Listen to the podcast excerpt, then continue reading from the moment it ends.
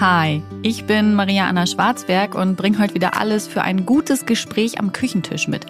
Hier bei Vollkommen Unperfekt, dem Achtsamkeitspodcast mit Blumen, Pralinen und Wein, aber ohne Geschwurbel und Kitsch. Okay, die Sonne scheint da draußen, mein Essen wartet im Ofen und ich stelle mir in diesem Format für mich und für euch die Frage, bringen Kochboxen Lebensfreude.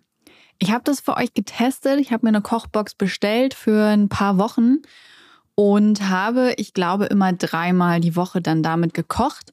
Und heute erzähle ich euch, wie das war, wie das geschmeckt hat, äh, was das mit meiner Zeit, meinem Einkaufsverhalten und, und, und, und, und gemacht hat. Und äh, dann können wir gemeinsam Resümee ziehen, ob das mehr Lebensfreude bringt oder ob das Schwachsinn ist. Im Spätherbst, Frühwinter letzten Jahres äh, habe ich Kochboxen getestet. Also genau genommen die Kochbox einer Firma. Ich glaube, so riesig sind die Unterschiede nicht. Ähm, eine Nachbarin äh, bezieht nämlich Kochboxen jede Woche, weil das für die super ist und perfekt ins Lebenskonzept passt.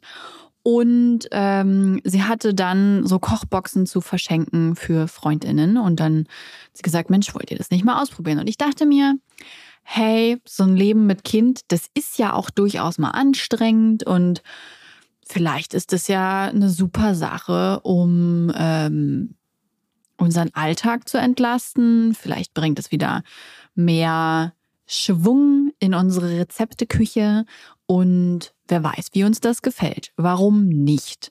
Eigentlich stand ich Kochboxen nicht so positiv gegenüber. Ich verband damit immer eine gewisse Influencerin-Werbung, obwohl die es gab also es gab auch eine Influencerin, die hat dafür richtig cool Werbung gemacht, aber ansonsten fand ich die ganze Werbung dafür immer so ein bisschen schrottig. Und ich habe damit äh, recht viel Plastik und Verpackungen und sowas verbunden.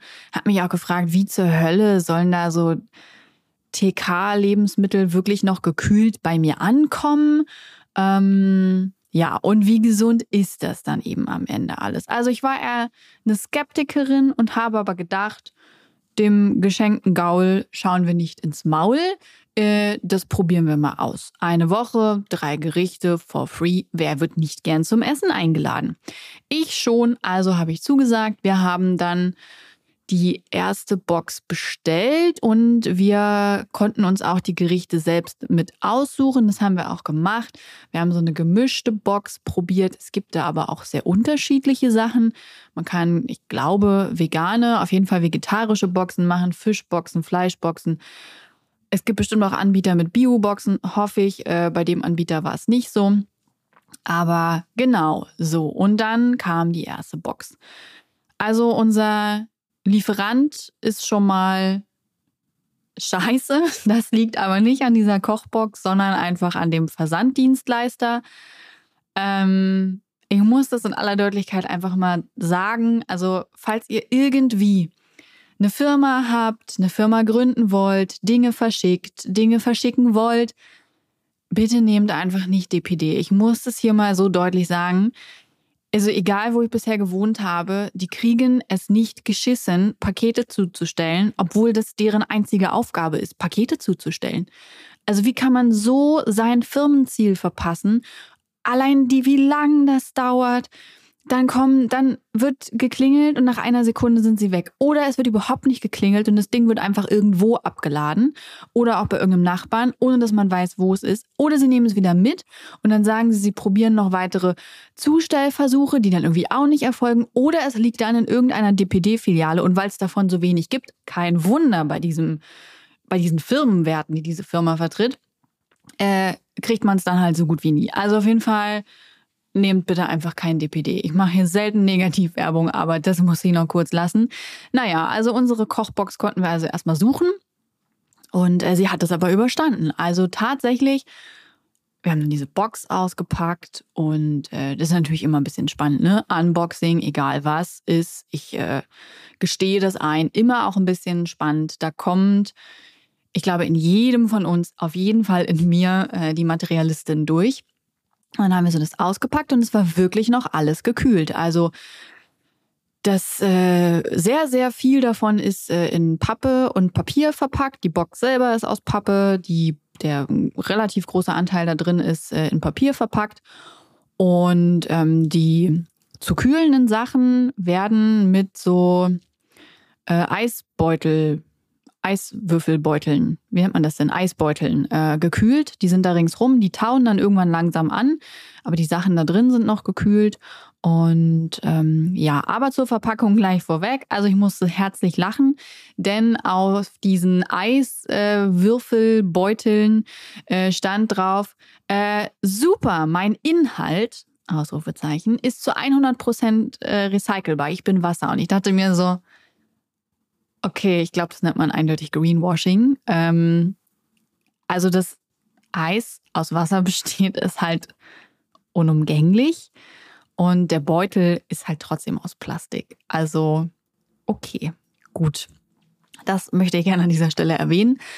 Und es ist natürlich auch unumgänglich, dadurch, dass man ja für eine gewisse Personenanzahl kocht. Man gibt es auch vorher an, ob man jetzt für eine, zwei, drei, vier, fünf Personen kochen möchte. Und in diesem Ausmaß bekommt man natürlich auch bestimmte Sachen geliefert. Also Obst, Gemüse, solche Dinge sind unverpackt beziehungsweise in äh, Papier, aber alles andere, Fleisch, Fisch, Tofu und ähm, Milchprodukte, Sojaprodukte, also alles, was halt sonst ähm, Kühlprodukte sind, die sind dann eben in Plastik verpackt. Und manchmal halt auch doppelt oder so. Also zum Beispiel, wenn da eine Sojasauce mitkommt, dann ist das nicht nur ein Plastikfischchen, sondern drei oder sowas. Also je nachdem, wie viel man eben für seine Personenzahl braucht. Deshalb für mich persönlich, wenn es um Verpackung geht, ein Daumen runter, finde ich, ist viel Luft nach oben. Könnte man zum Beispiel sagen, okay, wir machen ähm, diese Woche gibt es Rezepte, da äh, wird mehrfach Sojasauce benutzt, deswegen kriegt ihr eine große Flasche gleich zugeschickt. Ne? Also, dass man eher so Rezeptpakete anbietet. Dann haben die KundInnen etwas weniger Auswahl für die Woche, aber man könnte damit halt so Verpackungsmüll erheblich reduzieren. Und da die KundInnen ja sowieso diese Boxen wöchentlich oder zweiwöchentlich bekommen, könnte man halt auch einfach so ein Pfandsystem machen für diese Kühlakkus, damit die dann wieder zurückgehen und man dann nicht jede Woche so einen Eisbeutel kriegt mit Achtung, das Wasser ist recycelbar. Ähm, das nur so als äh, Hinweis ähm, schon mal von meiner Seite. Vielleicht kommt es ja an der richtigen Stelle bei den Kochboxen an. Die Rezepte sind auf Papier gedruckt lobenswert hervorzuheben. Und wir haben die auch tatsächlich aufgehoben, denn die Rezepte waren, ich würde sagen, alle sehr lecker. Wir haben das bestimmt fünf, sechs Wochen gemacht. Und die Rezepte waren wirklich alle sehr lecker, sehr köstlich, sehr abwechslungsreich und es gibt ähm, auch durchaus Dinge, die ich da sehr positiv von mitnehme. Wir haben tatsächlich neue Rezepte in unsere Küche bekommen ähm, und wieder mehr so einen Anschubs zu, was könnte man noch kochen. Dafür war es auf jeden Fall sinnvoll. Ich habe auch gelernt, äh, Portionen anders und besser einzuschätzen. Wie viel brauche ich von etwas wirklich für zwei oder drei Personen in unserem Fall? Das fand ich auch sehr hilfreich, weil ich sonst so eine Granate bin, die selten äh, genaue Mengen kocht, sondern wir haben zum Glück einen äh, Gefrierschrank, in den das dann alles kommt. Aber das, äh, da ist auf jeden Fall bei mir noch Verbesserungspotenzial und äh, das habe ich dadurch verbessert. Also ich konnte das dann irgendwie danach auch bei anderen Sachen, die wir selber gekocht haben, einfach insgesamt äh, zuverlässiger einschätzen. Dafür war es auch gut. Wir waren in jedem Fall gut versorgt mit leckeren Gerichten. Es war immer eine ausreichende Menge. Also diese Punkte alle sehr positiv hervorzuheben. Man hat dann halt immer diese Rezepte, drei Stück. Man kann sich aussuchen, was man an welchem Tag kocht. Aber ich würde schon empfehlen, dass man äh, Dinge mit verderblichen Produkten am ersten oder zweiten Tag kocht. Also ähm, gar nicht so sehr, was Fisch oder Fleisch angeht, aber was so Pilze und solche Sachen angeht, weil die können sonst schon äh, ganz schön, also ein, zweimal hatten wir Sachen, die schlecht geworden sind ähm, oder die auch schon in einem nicht so guten Zustand angekommen sind. Insgesamt war die Qualität aber okay. Was ich sehr schade fand, war, dass es eben keine Bio-Boxen gab. So, man nimmt sich dann also so ein Rezept und dann sucht man sich die Tüte raus, da steht eine Nummer drauf auf dem Rezept und auf der Tüte. Man muss also nicht viel zusammensuchen, dann packt man das alles aus. Also kochen wird wirklich sehr leicht gemacht. Dann kocht man das, isst man das fertig. Ich muss sagen, Zeitersparnis dadurch mithell, weil ich eigentlich unter der Woche gar nicht so eine riesen Sachen kochen würde. Ähm, unter der Woche ist unser Kind in der Kita und da gibt es eher kleine Dinge. Mein Mann ist auch nur zwei Tage die Woche im Homeoffice. Ähm, entweder wärme ich mir CK-Sachen auf, die wir eingefroren haben, oder eben auch mal ein Fertiggericht. Oder ich mache mir halt Kleinigkeiten, ne? Pellkartoffeln mit Quark, äh, irgendwie eine Suppe, eine schnelle. Oder, oder, also es gibt ja so viele Möglichkeiten. Ähm, es gibt ein ganz tolles Video von mir relativ egal zum Thema Essen und äh, Essensideen. Das könnt ihr euch gerne mal angucken. Da hat sie auch super viele Tipps für Mittagssachen und ich bin da halt ganz ähnlich. Ich esse da auch eher kleine Sachen. Jetzt waren das dann natürlich größere Sachen, die mittags gekocht wurden, was eigentlich mehr Zeit in Anspruch nimmt. Ähm, Vorteil war, man musste sich keine Gedanken über Rezepte machen und man muss nicht einkaufen gehen. Aber Einkaufen gehen muss ich sowieso, weil ich esse ja nicht nur diese drei Mahlzeiten oder fünf oder so, was sie da anliefern, sondern ich esse ja auch Frühstück und Abendbrot und mein Kind auch und so weiter. Deswegen ähm, erspart es einem nicht wirklich den Einkauf. Rezeptsuche ja, aber auch da gibt es andere Möglichkeiten, als dass es unbedingt eine Kochbox sein muss. Also, keine Ahnung. Ähm, Deliciously Ella hat eine ganz tolle App äh, mit ganz vielen Rezepten, die, wo auch direkt Einkaufslisten erstellt werden. Da kann man für die ganze Woche zum Beispiel einen Einkaufsplan erstellen, äh, ein Rezept, Rezepte raussuchen, was will ich in dieser Woche essen. Daraus wird eine Einkaufsliste erstellt und man muss nur noch einkaufen gehen. Ist dann halt auch geil, weil man schon von vornherein weiß, man braucht eine ganze Flasche Sojasauce.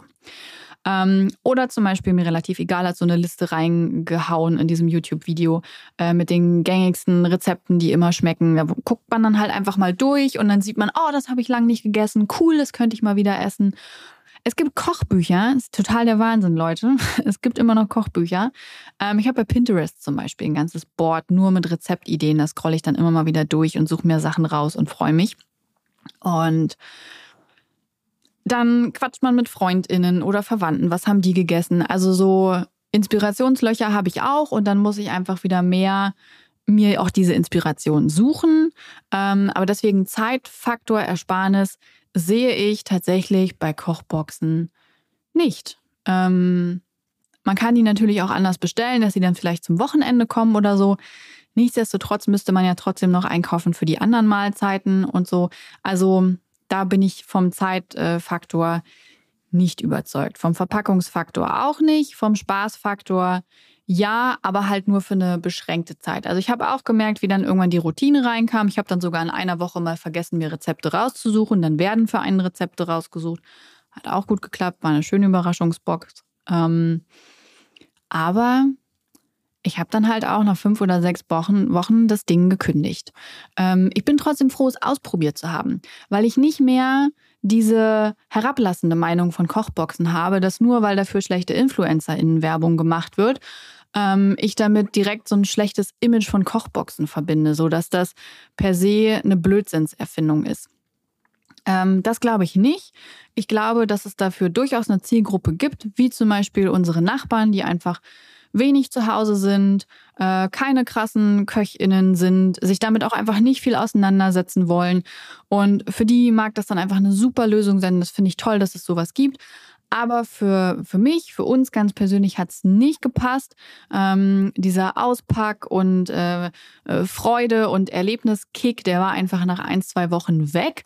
Und wenn ich das dann kritischer hinterfragt habe, habe ich einfach gemerkt, nee, das ist, ähm, also das, was ich mir davon versprechen würde, was es mir an Vorteilen bringt, die bringt es nicht. Dafür bringt es mir sehr viel Verpackungsmüll und es kostet natürlich auch eine gewisse Summe. Und ich glaube, ich bin einfach auch nicht der Typ dafür. Ich, ich koche gern und ich koche auch recht viel.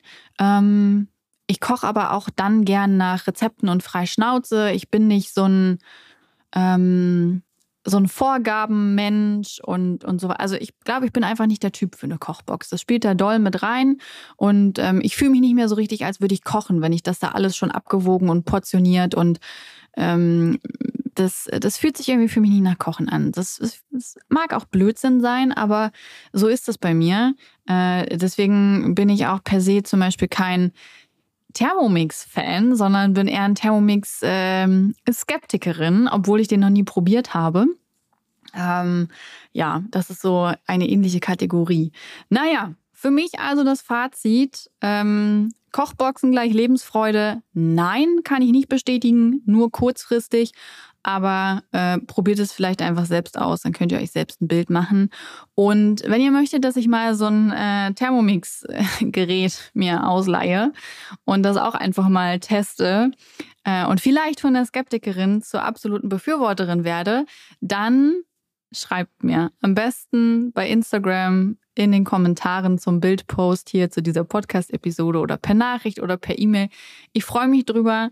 Ähm, ich könnte mir das auch sehr lustig vorstellen. Deswegen lasst mich gern wissen, was ich noch. Oh, das ist übrigens mein Timer, mein Ratatouille im Backofen ist gerade fertig geworden. Äh, lasst mich gern wissen, was ich noch testen soll für euch, für mich, äh, für Lebensfreude, Erfahrung. Und ich verabschiede mich für heute und wünsche euch einen schönen Tag oder Abend. Dieser Podcast wird produziert von Podstars bei OMR.